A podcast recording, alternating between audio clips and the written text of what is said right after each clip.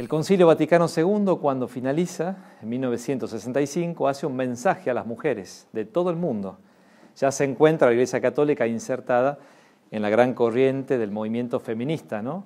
de lo que está pasando con esta reivindicación más que nada en el trabajo y en los estudios para la mujer. El Papa Pablo VI también va a tener una carta muy linda, otro mensaje a la mujer. Juan Pablo II va a ser el pontífice que va a dar una enorme impronta del pontificado al espacio nuevo que la mujer tiene que ganar en la iglesia. Benedicto XVI va a fundar, va a empezar un diario, Mujer, Iglesia Mundo, Dona Chiesa Mondo, que sale una vez al mes con el Observatorio Romano, el diario oficial del Vaticano, donde se pide que las mujeres de la Iglesia, teólogas, filósofas, sociólogas, aporten a la reflexión y se elabore pensamiento también de lo femenino.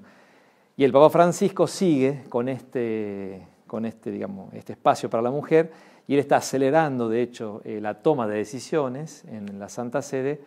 Muchas de las cosas que él eh, propone a la Iglesia como reforma misionera de la Iglesia, lo hace escuchando a mujeres. No lo sabemos en Argentina, no va a salir en La Nación, ni en Clarín, ni en Página 12, pero él, la toma de decisiones que hace con sus cardenales, con el grupo de los nueve, invitan a mujeres para que opinen sobre la reforma de la curia y de la iglesia en los continentes. Y él lo, dijo hace poco en la esta visita ahora límina de los obispos argentinos, que el punto de vista de la mujer es muy rico para, para él. ¿no? empecemos la, la experiencia, lo quise titular así, eh, la iglesia y feminismo, la teología, la ciencia que me compete, pero partiendo de la experiencia de dos místicas, Edith Stein y Chiara Lubick, dos mujeres del siglo XX que marcaron la mística y el lenguaje, digamos, la experiencia espiritual en un diálogo abierto con todas las disciplinas. Y la filosofía, porque Edith Stein, que es la, autora principal que vamos a ver ahora, eh, pasó por esa autopista ¿no? de la fenomenología de la mano de Husserl, su maestro. Vivió en 1891, su año de nacimiento, muere en 1942 en los campos de concentración, en Auschwitz, este, en la época del, nazismo. Es una mujer polifacética, eh, judía, que se convierte al cristianismo, al catolicismo, repudiada por su comunidad por esta conversión, por esta experiencia que ella tuvo, pero no le impidió esto hacer una reflexión sumamente interesante en el ámbito de la fenomenología, es decir, de la cosa, de la realidad que se va manifestando, que se va mostrando, como decía la doctora Del Bosco, y es la realidad la que de algún modo nos va mostrando, sí, por decir de vuelta la palabra, el camino a las ideas. ¿no? El Papa Francisco decía que la realidad es superior a la idea. No puede nunca la idea ser superior a la realidad. Ahí estamos cayendo en un plano de ideología. Es una nota que toma de Guardini, Francisco, y que también Edith Stein la tenía muy clara, digamos, esta idea por su experiencia eh, de discípula de Husserl. Esta conferencia que van a ver ahora, son tres conferencias en realidad en 15 minutos, eh, sobre la mujer que elabora Edith Stein. La primera es el 12 de abril del año 28. Todavía no existía el, artículo Revolución Sexual de Wilhelm Reich, que es de 1945. Es decir, recién en el 45 se habla de revolución sexual. La primera feminista católica del siglo XX es Edith Stein. O sea, ella abre el camino a la vanguardia de la mujer, la llaman para hablar sobre la situación de la mujer. Eh, la constitución de Weimar de Alemania le había dado la posibilidad a la mujer eh, de tener derechos semejantes a los de los varones. Y había un sector muy grande de la sociedad que decía, bueno, la mujer no, no vale nada, no tiene ningún valor peculiar respecto al varón, es, es, un ser humano igual que todos, pero bueno, el varón es superior. Y en ese contexto negativo, ella elabora estas conferencias. La segunda, en el año 30, el etos de las profesiones femeninas, o sea, el lugar o el espacio donde se desarrolla el ámbito moral, ético de la mujer. El primero es el valor específico a la mujer y el, aporte que le hace al pueblo. Y la última conferencia de este periodo después va a seguir los fundamentos de la formación de la mujer. Vayamos de visita al mundo de Edith y entremos en lo que ella descubrió. Quien busca la verdad, sea o no consciente de ello, está buscando a Dios. Edith le da al Concilio Vaticano II, a Gaudium et Spes, eh, un anticipo de lo que va a ser esa gran lectura de que el, el que sigue su recta conciencia, aunque nunca haya encontrado a Cristo, Solo conseguir los mandatos de la recta conciencia alcanza la salvación. Gaudium et Spes. El Concilio Vaticano II abre el juego, de algún modo, a los no creyentes también para que puedan buscar la verdad en una fraternidad con los que creemos en Dios. ¿no? Bien, dos aspectos en la mujer que definen su valor específico, así empieza la conferencia de ella. El primero, la atención a la persona, como decía la doctora del Bosco, rápidamente la mujer, el lenguaje no verbal lo capta, este, y, y, toda la persona que tiene delante es lo más maravilloso que puede abarcar la mujer. ¿no? Fíjense, la disposición de la mujer es una disposición de atención a la persona. Ella se involucra con gusto en toda, con toda su persona en, lo que hace. O sea, se involucra realmente la mujer en un trabajo, una tarea, un oficio, pero delante nunca descuida que no tiene solo colegas o compañeros de trabajo, tiene personas a las que hay que atender. Después, ella tiene también un interés particular, como dice Edith Stein, por la persona viva, concreta que tiene delante y por las circunstancias que viven esas personas y los casos eh, puntuales. ¿no? Esto es característico de lo femenino, es, el dato de la realidad, la lectura de la realidad que va haciendo esta fenomenóloga, Edith Stein, que es también teóloga. ¿no? El segundo aspecto em, es la orientación hacia una plenitud. Fíjense, ella ve que el varón posee un desarrollo unilateral. O sea, los varones tenemos de algún modo la atención focalizada hacia una cosa. ¿no? En cambio, la mujer es más abarcadora la experiencia que ella ve y fíjense lo que dice Edith Stein. La mujer desea convertirse en un ser humano completo. Ahí está la plenitud. Plenamente desarrollado en todas las direcciones, no en una sola, en todas. Y también desea ayudar a los otros a lograr lo mismo, o sea, que las otras personas también amplíen el horizonte. ¿no? Quiere tener en cuenta la mujer a todo el hombre, a toda la persona, su dimensión afectiva, espiritual, familiar, social, deportiva, cultural, artística muy completa la mujer. Esa es la intuición que va logrando Edith Stein de, ese rol específico de la mujer. ¿no? Hay una vocación particular que ella la presenta en Alemania en el 28, que es la de ser compañera y madre. Compañera quiere decir, según Stein, sostenimiento, apoyo, equilibrio interior.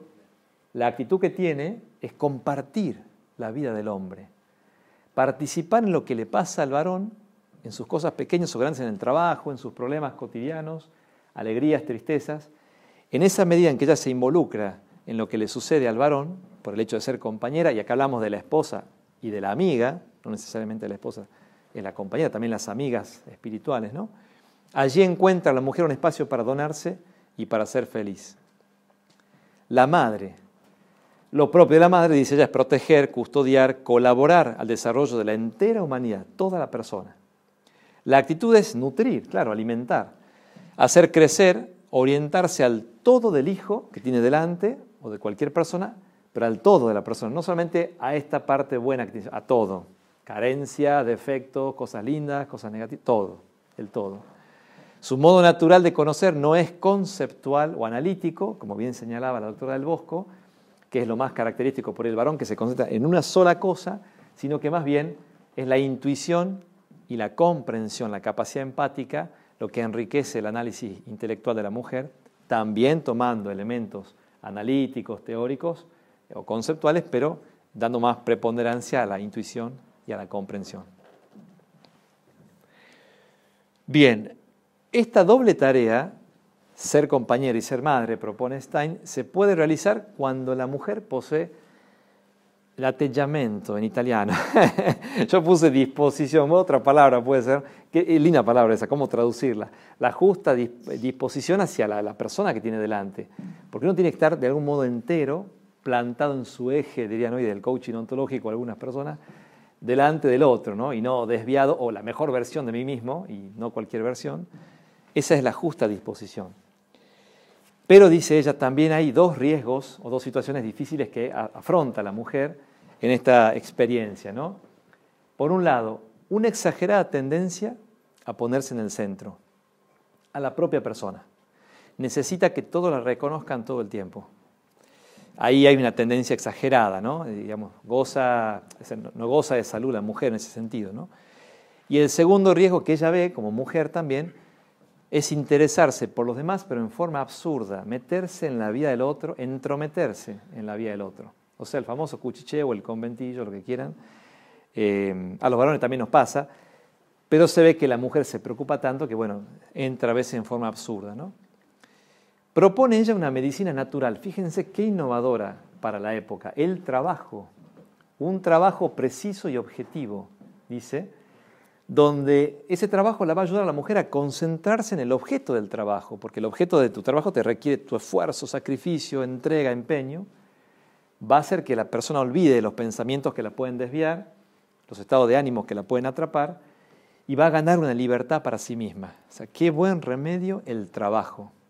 Ahora entendemos también el drama de la gente desocupada, porque no solo las mujeres, los varones también, al no tener un trabajo y en qué empeñar la inteligencia, la vida, el esfuerzo, eh, padecen ¿no? situaciones psíquicas y, existenciales dramáticas. Pero hay otra medicina también que propone que es sobrenatural. Y aquí la teóloga nos presenta a Jesucristo. Jesucristo es el modelo de la humanidad perfecta, dice ella, y concreta. Se anticipa, dice Stein, en el año 28 a Gaudium et Spes del año 65, número 22. El misterio del hombre, dice Gaudium et Spes, solo puede ser iluminado por otro misterio, el de Cristo. Cristo es el verdadero hombre. Le revela el verdadero ser o verdadera personalidad del ser humano. O sea, en la medida en que yo me una más a Cristo y ame mucho, como Él me pide en el Evangelio, va a salir la mejor y la verdadera personalidad de Juan de la Torre, yo. Hasta que no ame y no entre en la lógica del amor de Jesucristo, no descubro mi personalidad auténtica, la que Dios soñó para mí, ¿no? Qué intuitiva esta mujer, cómo se adelanta al tiempo, ¿no? Los sacramentos y la amistad en el sagrario, lo va a especificar después ella, eh, ahí Cristo nos da la verdadera humanidad y la justa disposición delante del otro. ¿Qué importancia tiene la mujer para la vida del pueblo? Acá es muy significativo también todo lo que va a decir. La enfermedad de la época, que puede ser la nuestra, ella lo que ve en Alemania, en el año 28 y 30, ausencia de convicciones, de principios, una deriva permanente, y parece ser que la existencia no satisface a las personas. Es una crisis moral muy fuerte que la Argentina la padece, el mundo, en el nihilismo, podríamos decir así, de algún modo, en esta gran exaltación de la nada, de que, de los valores no valen nada y no existen en, esa, ese aburrimiento, esa noia, en italiano, digamos, de, existencia, qué sentido profundo le puedo dar a mi vida. ¿no? Ella encuentra un remedio. Fíjense lo que dice Stein. Personas que vivan una humanidad plena, plena, la mujer, firmemente plantadas en el terreno de la eternidad, es decir, una apertura a lo espiritual, que no se dejen influenciar por las cambiantes opiniones y vicios de la moda, de lo que hoy salen en los medios, en las redes. Estas personas son como columnas firmes, y ella está pensando en las mujeres, ¿eh? donde muchos se pueden apoyar, se van a apoyar. Es más, si las mujeres comienzan a ser ellas mismas personas completas y si ayudan a otros a hacerlo, acuérdense, la compañera, la madre, ¿no? La atención a la persona, la característica, la plenitud, o sea, no solo ser plena yo, la mujer dice así, sino también hacer que el otro sea pleno, si ayudan a otros a ser plenos, van a crear células sanas y vigorosas por las cuales se van a difundir energías saludables de vida, vitales, en todo el cuerpo del pueblo. Hay un momento en el cual, bueno, no sé si tengo internet ahora disponible, eh, le iba a pedir a unos chicos que pusiéramos una, eh, va, no sé, Juan Martín se podrá poner, se puede poner. Eh, al final de la charla les muestro ya terminando, este párrafo lo que ha generado que una mujer, Kiara Lubick, también Stein, al ser columnas firmes que se animan a abrir camino en la historia, están generando cambios epocales muy significativos. Se lo voy a mostrar después. Bien, avanza Stein y agrega la misión de la esposa, saber trabajar para afirmar en el marido, esta es mi experiencia cotidiana con, con Mercedes, una humanidad plena, la de Juan, ¿no? ayudándolo a ser él mismo. O sea, no ser otro, ser yo mismo, ¿no? Custodiando que yo no busque compensaciones, por ejemplo, como varón, en distracciones peligrosas o superficiales, la mujer en el fondo, comprende Stein, te llama a la experiencia básica de la humanidad que es el amor. Si le preguntáramos a Tinelli qué es el amor o a Pampita qué es el amor, bueno, habría muchas definiciones. Yo elijo una, la de la tradición cristiana, que dice así, el amor es el regalo, el don, de una presencia que se realiza en un encuentro personal y que me promete una comunión. ese don de una presencia que se realiza en un encuentro, que me promete una comunión, es el amor. Es algo que me impacta, que yo no puedo fabricar. O sea, Dios viene a buscarnos a través de paisajes, de personas, de situaciones en las cuales nos hace experimentar su amor. Y estas distracciones peligrosas o superficiales se salvan cuando la mujer te vuelve a ubicar en la palmera, como dicen los chicos hoy, en el amor. ¿no? La vocación docente, otro aporte para la vida del pueblo, porque el objetivo del docente es formar a la persona. Y Stein ve que entre el varón y la mujer, la mujer tiene ventaja en el hecho de formar, más que el varón. Médica, porque la mujer, a diferencia del varón, sabe mirar, por ejemplo, al ser médica, lo global del enfermo, de la persona y se acerca al enfermo en las necesidades del cuerpo y del alma. ¿Ven? Es mucho más abarcativa la mujer que el varón en ese sentido. Otra es la vocación social. Donde haya una humanidad en peligro, dice Stein, corrompida o por salvar o por curar o por conducir a un recto camino, ahí está la mujer para dar un aporte específico al pueblo. ¿no? En ámbitos de la juventud, en ámbitos de la salud, de la industria o las fábricas, en el ámbito de la cárcel, y siguen los ámbitos, son muchísimos, pero se nota la impronta femenina que custodia la vida, mucho más que el varón. La vocación política, esto me encantó, me sorprendió. Todo esto que les estoy mostrando lo, estudiamos hace tres años en un, curso de doctorado en Roma, en la Universidad Lateranense, y me tocó, por sorteo, digamos, este texto de Edith Stein, es lindísimo, y me, me sorprendió gratamente ver todo lo que ella dice en el año 28, 30, proféticamente, que hoy la Iglesia tiene que seguir pensando y, repensando. ¿no? Mientras el varón, nosotros priorizamos el interés del partido político como si fuera la cosa más precisa, hoy en día lamentablemente el interés del bolsillo, la plata, más que el del partido, la mujer, o sea, la corrupción. La mujer tiene en cuenta lo humano concreto, en cambio. La mujer política. Las situaciones concretas, no tanto el varón, ¿eh? lo concreto, lo que va a pasar, la consecuencia de una ley que se va a aprobar en el Parlamento, la consecuencia concreta en familias y en personas que le falta agua en un barrio, o sea, la mujer lo ve mucho más rápido que el varón, rápidamente, intuitivamente, empáticamente, ¿no? Y saben dar justicia a las personas en forma más expeditiva y profunda que el varón. Muy interesante. Es el perfil político de la mujer, ¿no? Algunas profesiones, señala ella, que son naturales de la mujer, por ejemplo, asistir a las personas, natural al genio femenino, entiéndase bien, ¿no? Asistir a las personas, educar, curar, custodiar lo humano, comprender empáticamente al otro. Y enumera estas profesiones Stein, que ya las dijo, ¿no? Médico, enfermera, docente, educadora, gobernante, la política, ¿ven? Y todas las demás profesiones sociales que podemos ejercer, digamos, varones y mujeres, pero ellas con una impronta que es propia, ¿no? Donde existe el riesgo de perder el sentido de la humanidad, por ejemplo, una industria eh, doy clase a los chicos que van a ser ingenieros industriales y en la planta de producción de vehículos o de, no sé, alimentos, el ingeniero tiene una forma muy matemática, mecánica de hacer que la cosa funcione y está perfecto, analítico, está buenísimo, pero puede perder en humanidad. Y en la UCA, en las clases de teología y filosofía, tratamos de custodiar esa humanidad para que el ingeniero no la pierda. La ingeniera corre con ventaja. La ingeniera tiene esa humanidad. ¿no? Si uno se convierte en engranaje de una máquina, lo femenino custodia, te salva, te hace de contrapeso, porque salva a lo humano, dice Stein. Y acá hay una frase textual de ella, el ingreso de las mujeres en las variadas profesiones puede ser una bendición para toda la vida social, privada o pública, empresa o Estado, siempre que la mujer conserve su etos femenino, ¿no? Ser compañera, ser madre, atención a la persona, plenitud humana. Avanzamos. En la mujer ser compañera y madre no se limita al matrimonio. Es interesante como ella lo ve también en Stein, ¿no? Abre el juego. hay personas que no se van a casar. En el año 28 está diciendo esto. Increíble. O sea que el, modelo rígido de, la República de Weimar, el canciller Bismarck, que estaba antes, ¿no? Era el matrimonio. O sea, vos te casás y punto. Y la mujer que no se casaba era un fracaso. Bueno, Stein no. Ve la posibilidad de personas que no se van a casar que deben extenderse hacia todos los demás en el ser compañeras y en el ser madres. El alma de la mujer, va a dar estas características, debe ser amplia, silenciosa, cálida, luminosa, reservada, vacía de sí misma y dueña de sí. Es decir, acá están presenciando un feminismo católico que te da, de algún modo, no es la única forma, ¿no? Es solo un aporte.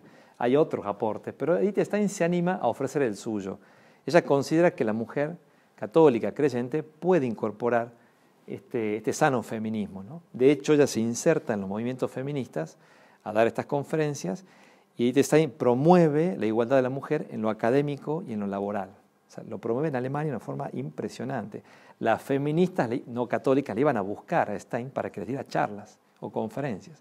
O sea, fíjense la vanguardia de esta santa que se anima a la reivindicación de lo femenino. Empecemos por la primera, amplia. ¿Qué significa en Stein? Que nada de lo humano le resulta extraño a la mujer. Se orienta hacia la relación con el otro, siempre, va a custodiar la relación, no tanto el, gol que tiene que meter o el resultado, la relación es lo más importante. Sale de sí misma, capta el tesoro que es el otro y el peso que el otro lleva por sus problemas, sus fatigas, y de ese modo la mujer cuando vuelve a casa de noche y termina el día, no queda dispersa en miles de pensamientos externos, sino que va hacia su interior, y acá me viene la frase, María, ella custodiaba ¿no?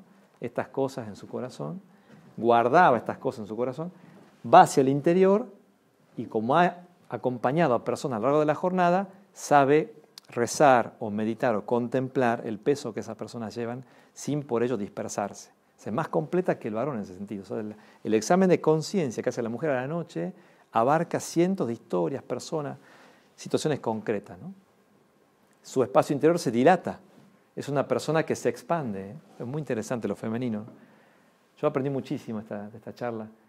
Sigue. Silenciosa. No porque hable poco. No. Es la actitud interior, el alma que hace silencio el alma que sabe callarse delante del misterio que tengo delante, que es el otro, ¿no? Esas personas que hacen ese silencio son aquellas en las cuales se puede encontrar refugio y la paz. uno va a buscar a esas personas porque saben que te van a escuchar bien. Cálida. La mujer, dice Stein, naturalmente el alma es cálida, es acogedora, sabe generar la vida de familia, el hogar, pero necesita de la gracia divina, aquí está la teóloga, ¿no? el amor divino, el fuego divino, le va a provocar esa calidez porque va a quemar las impurezas del pecado. Luminosa porque ese fuego del amor divino, que a ella la llevó a morir al campo de Auschwitz, porque ella dio su vida por el pueblo judío, pero movida por este fuego divino, se hizo uno con la humanidad débil, eh, miserable, descartada de la época que eran los judíos, los gitanos, que Hitler mataba. Ella se hizo uno con esa gente, pero ¿por qué? Porque el fuego de su relación con Dios la empujaba a dar la vida por su gente. Luminosa, un, testimonio que, bueno, hasta el día de hoy sigue siendo luminoso, ¿no? Bien, naturaleza y vocación de la mujer, última parte, el último aspecto, reservada y vaciada de sí misma. Y dice ella, el alma se dirige a Dios en la mujer para que sea Dios el que haga, ¿qué cosa? Sacarme a mí de mí misma. No ser yo el centro de la historia, sino Dios. Fíjense la cristiana y la teóloga cómo rápidamente se refieren a Dios, ¿no? No centrarse en ella, la mujer. Y dice, esto es por naturaleza más fácil a la mujer que al varón. ¿Por qué? Esto es fortísimo, porque en la mujer vive el deseo, vive, habita el deseo de donarse toda. Acá se anticipa en el año 28 a Mulieris Dignitatem del año 1988 de Juan Pablo II, número 18, que dice que la mujer tiene mayor capacidad de donación que el varón. Juan Pablo II. En el número siguiente, el 19 de la Mujer Dignitatem, Juan Pablo II va a decir, la mujer tiene mayor capacidad de sufrimiento que el varón. Sufre más que el varón, lleva mejor el sufrimiento que el varón. Por algo es la que genera la vida, ¿no? Interesantísimo. O sea, cómo Stein le da letra a Juan Pablo II para poder elaborar esta, carta, ¿no? dueña de sí misma porque a partir de esta instancia, vamos terminando, se pone ya al servicio de todas las personas que Dios le envía. Ejerce el señorío de sí misma, no está siendo tironeada por la moda, sino que está plantada en lo eterno, plantada en sus valores, sigue generando y custodiando la vida. ¿no? Bien, por último, en la formación de la mujer, dice ella, Stein, yo considero que no es necesario en los planos de estudio para la mujer basarlo solamente en lo que pretende el iluminismo, que es la inteligencia teórica. El iluminismo, como corriente europea fortísima, decía que éramos una tabla rasa, sin nada, que había que llenar de contenido. Había que aprender tomos y tomos y tomos y tomos de las diversas ciencias. Esa es una forma de educarse, pero no es la única forma. Dice Stein, la mujer no está portada o llevada para el intelecto teórico, sino para el práctico. Porque en la inteligencia práctica, que es la obra, el obrar y la acción, la mujer, mejor que el varón, traduce en hechos concretos los valores.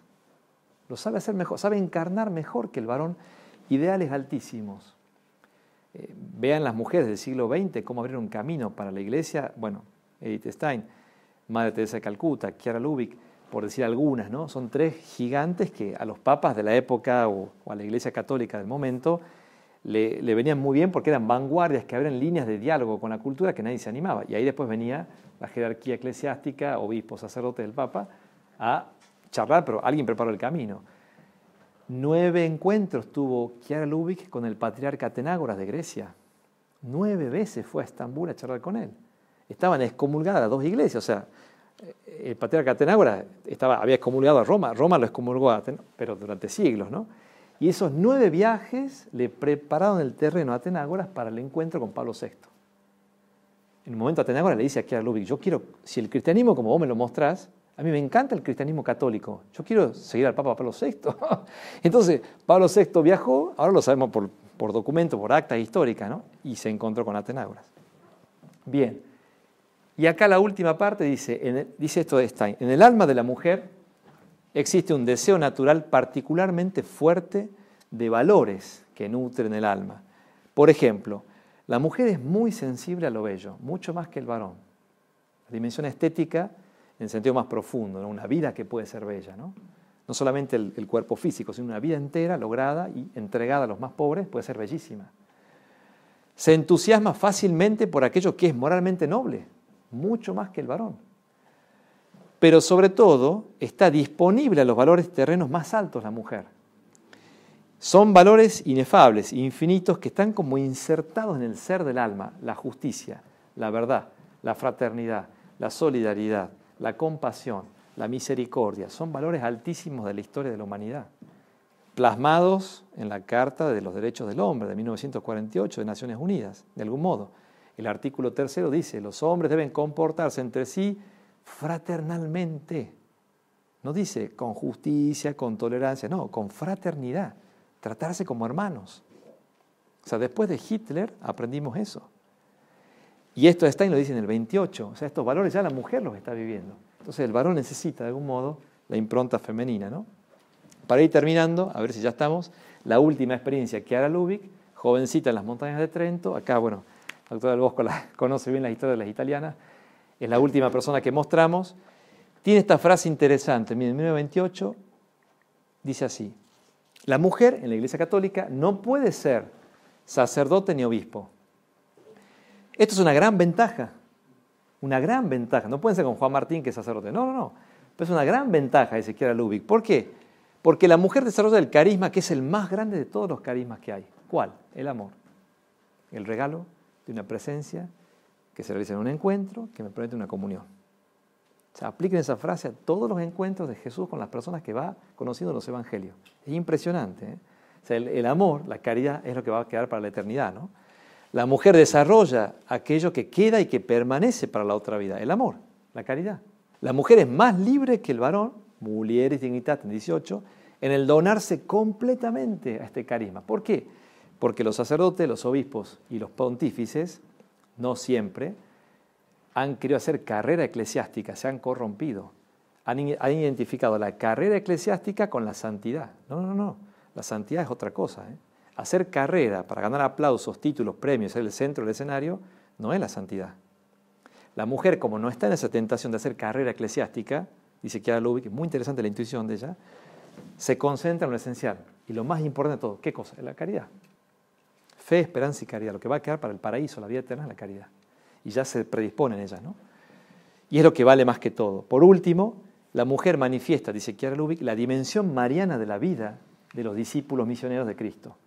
O sea, es como María presente en nosotros, ¿no? La mujer. ¿Por qué? Porque ayuda también a manifestar un perfil mariano, acá es el teólogo von Balthasar, el suizo, que lo cautiva Juan Pablo II, frente al perfil apostólico de Pedro, está el perfil de María. Cuando los apóstoles tienen miedo y cierran las puertas, porque Jesús ya no está y se mueren de miedo que los van a llevar presos, la Virgen custodia de algún modo la transmisión de lo que ella recibió de su Hijo. Él va a resucitar, esperen, no tengan miedo. Jesucristo resucita, se empieza a aparecer a los discípulos y ahí sí se vuelven locos. Pedro, Juan, todos los apóstoles. Es verdad, el Señor está vivo, ha resucitado. Jesucristo, al que hemos conocido, al que hemos tocado, hemos comido con Él, está vivo. Pero María ha custodiado esa experiencia en el momento de angustia, en el momento de la prueba, para sostener a la iglesia, a los apóstoles. ¿no? Con lo cual, dice Juan Pablo II, el perfil mariano de la iglesia, atención, Buenos Aires, arquidiócesis de Buenos Aires, momento sinodal, estamos en el sínodo, estamos haciendo una reforma de la iglesia porteña, ¿no? El perfil mariano de la iglesia es tan fundamental y caracterizante, y a veces más todavía, que el perfil apostólico y petrino. O sea, María es más importante que Pedro, sin duda. sin duda. Solo esto para terminar. Una testigo del amor, Chiaruche Badano, una chica que murió a los 19 años de cáncer a los huesos y que dijo esta frase, yo no tengo nada más, estaba postrada en la cama en Italia, en Turín, en un hospital, las piernas se vuelven locas, no respondían a los nervios, a las órdenes del cerebro, eh, no, no, no recibía morfina, se estaba muriendo, es el cáncer más doloroso, y, al perder el cuerpo, quedarse sin cabello, ya estar muriéndose, agonizando, decía, lo único que me queda es mi corazón, y hasta que me muera puedo siempre amar. ¿no? ahí está sintetizada la, la, forma de la mujer. ¿no? Ella es la que nos enseña a los humanos que lo más importante es amar y es el amor. Eso es lo primero, no la técnica, no la eficiencia, no el resultado utilitarístico, el amor. Es lo que le ha sentido a todo lo demás, ¿no? Bien, basta, cerremos acá. Sigamos, bueno, bueno, se acaba.